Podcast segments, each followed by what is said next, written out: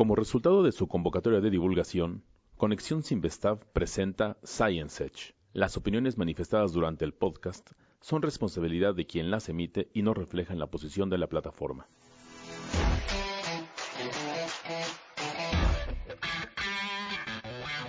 ¿La ciencia puede ser divertida? Sí, en Science Edge analizamos los temas de investigación con irreverencia y mucho sustento. Este espacio tiene un toque fresco de conocimiento científico que te lleva al borde del saber. Comenzamos.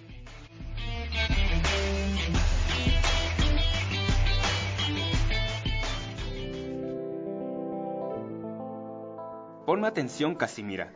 Imagina que tienes una partícula con muy poca masa. Ajá.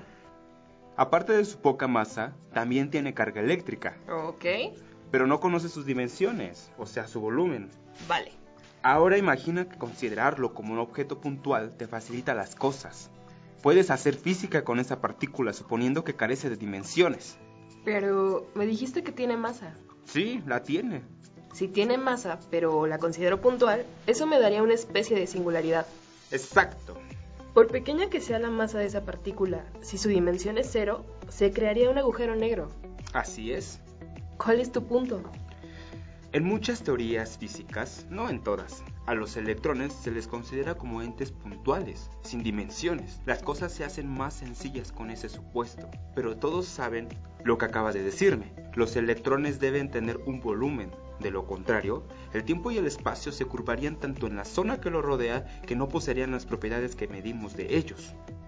¿Y por qué funcionan esas teorías si los consideramos sin volumen? Porque la física es maravillosa. Tal vez se pueda hacer algunas predicciones al considerarlos de esa manera, pero no describen por completo la realidad. Lo sé, pero así funciona la ciencia. Después de todo, los físicos han llegado muy lejos con sus vacas esféricas. ¿No es así?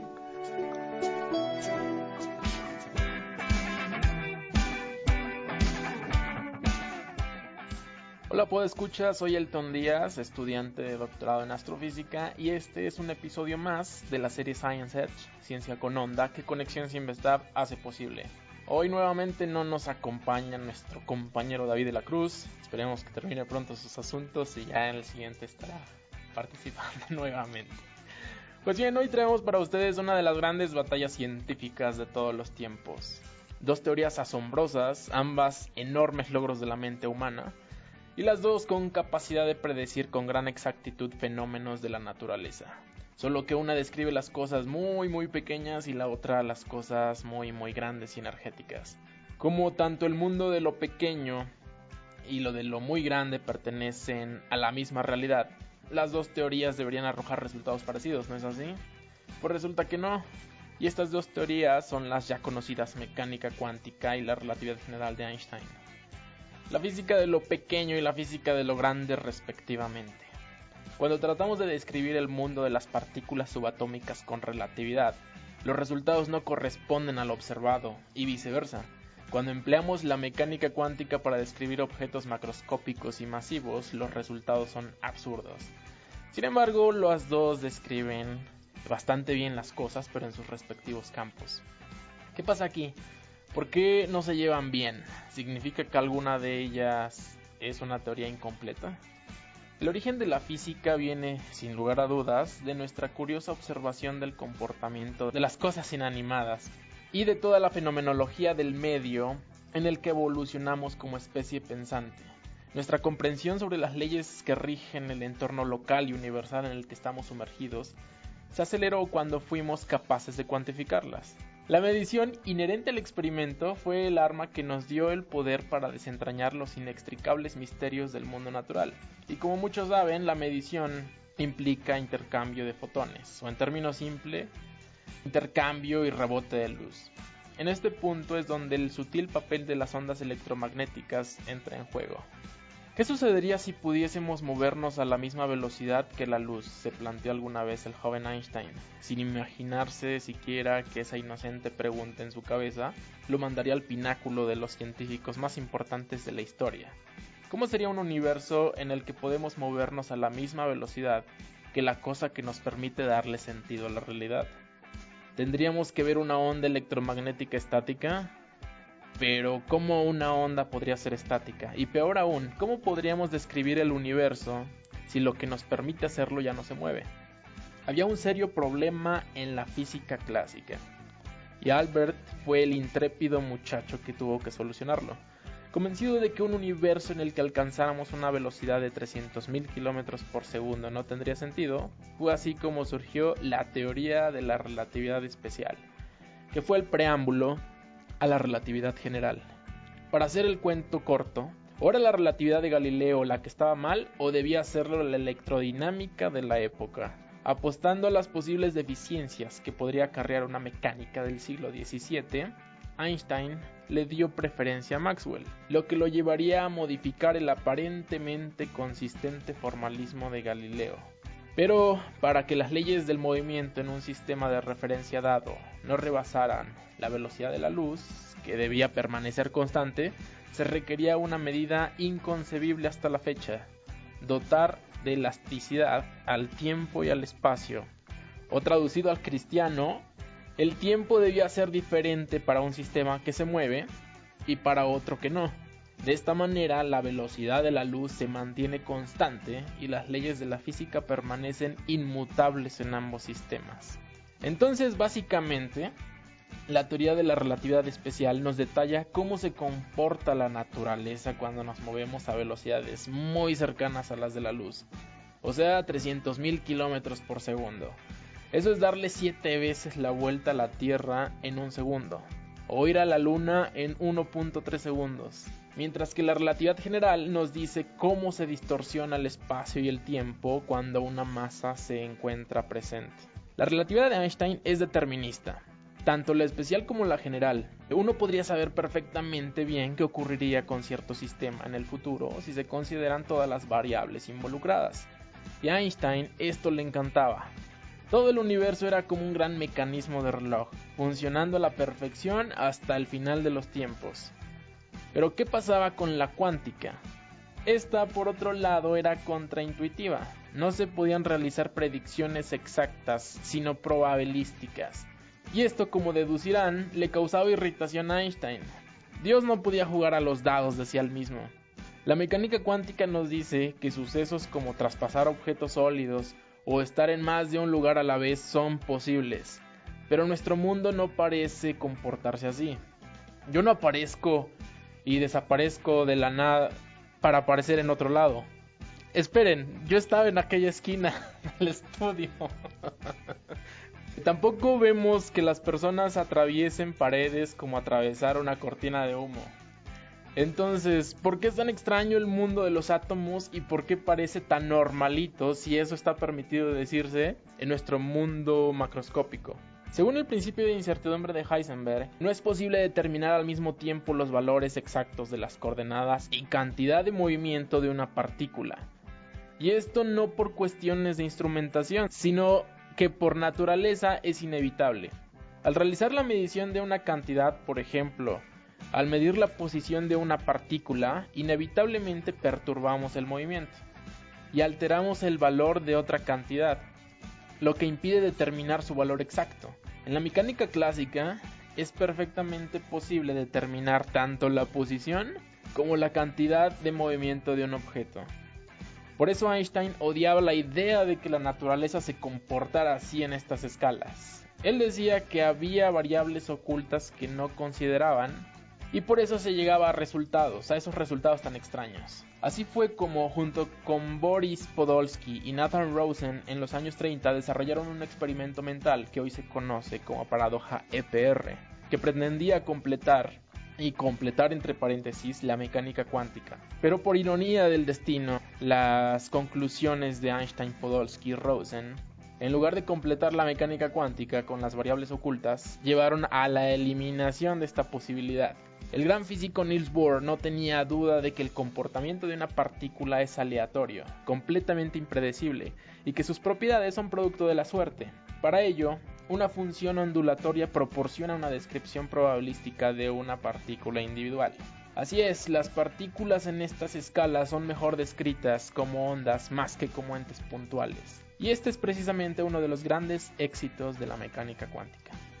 Einstein seguía de aferrado en que los sucesos cuánticos poseen un mecanismo interno determinado, pero como desconocemos tal mecanismo, lo que nos queda es usar la probabilidad. Él razonaba así. Solo a primera vista el comportamiento de los medios macroscópicos, líquidos, gases, etc., tienen un carácter probabilístico. En realidad, el movimiento de cada átomo, de cada molécula que compone ese medio es completamente predecible y determinado, solo que es imposible vigilar a miles de millones de partículas a la vez. Con esto negaba el carácter aleatorio del movimiento de las partículas individuales. Por lo tanto, para él, la mecánica cuántica no precisamente era falsa, sino insuficiente. La discusión de Bohr y Einstein sobre la correcta interpretación de la mecánica cuántica fue épica para la ciencia. ¿Recuerdan que Einstein dijo que no creía que Dios jugara a los dados? Pues Bohr le contestó diciendo, Einstein, deja de decirle a Dios qué debe hacer. Bueno, todo esto se limitó en su tiempo a discusiones entre grandes personajes de la física, pero discusiones bien fundamentadas. Hoy en día la discusión persiste. ¿Cuál es el panorama actual? No tenemos aún una teoría completa que englobe las premisas y predicciones de la mecánica cuántica y la relatividad general perfectamente. Porque ambas nacieron y evolucionaron independientemente, parten de premisas diferentes y no se mezclan bien matemáticamente.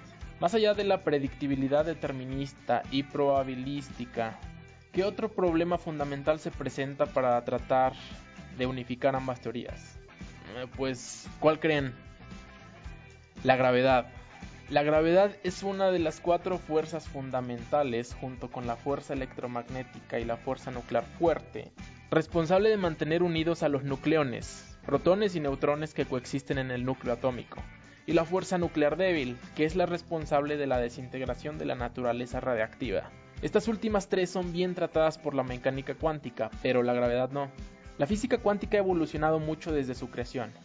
Al aplicarse no ya solo a partículas, sino a campos de fuerzas, se creó la teoría cuántica de campos. En los años 40 varios físicos desarrollaron la electrodinámica cuántica, que explica todo lo relacionado con el electromagnetismo. Pero aquí es donde comenzaron los disturbios. Básicamente lo que los físicos encontraron fue que cuando se tratan de explicar los fenómenos naturales usando las ecuaciones de la teoría cuántica de campos, las soluciones que tienen en cuenta todas las variables posibles son series divergentes, es decir, sumas infinitas de números que son cada vez más grandes. Por ejemplo, para explicar qué pasa cuando un electrón choca con un fotón.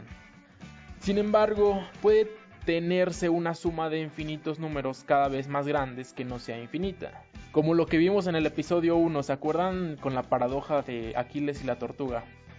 Una suma de infinitos términos no es necesariamente una cantidad infinita.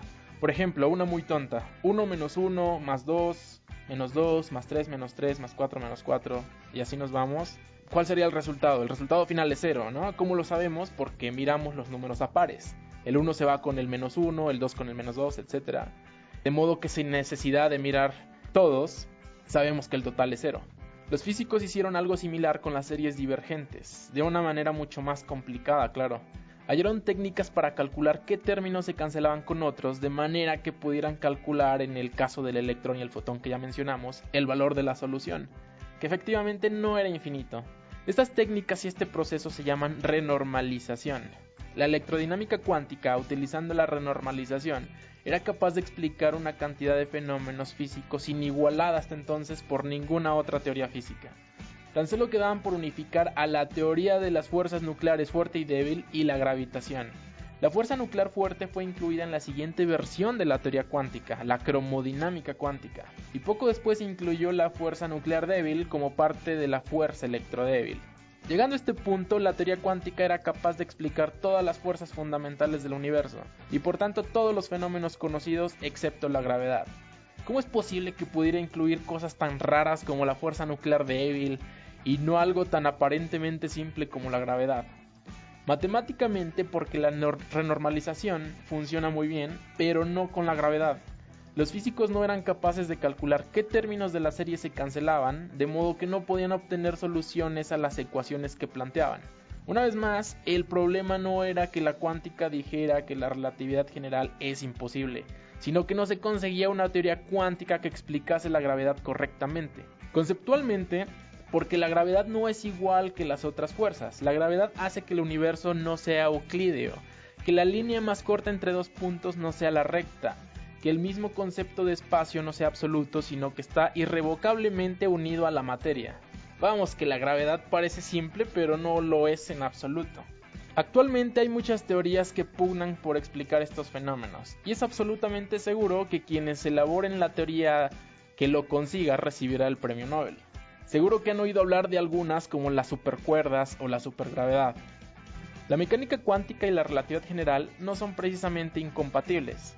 De hecho, la teoría cuántica es ya casi gravitatoria, es decir, predice la relatividad general en circunstancias normales, entre paréntesis. Y probablemente es cuestión de tiempo que tengamos una teoría que consiga incluso más allá de los límites actuales. Llegaremos entonces al conocimiento exacto de los fenómenos que constituyen lo que llamamos universo. Yo soy Elton Díaz y esto fue un episodio más de Science Edge, Ciencia con Onda. Síganos en nuestras redes sociales en Facebook como Science Edge y a las redes del Simvestab que es en Facebook Conexión Simvestab y en Twitter arroba Conexión Simvestab. Muchas gracias, nos escuchamos en la próxima.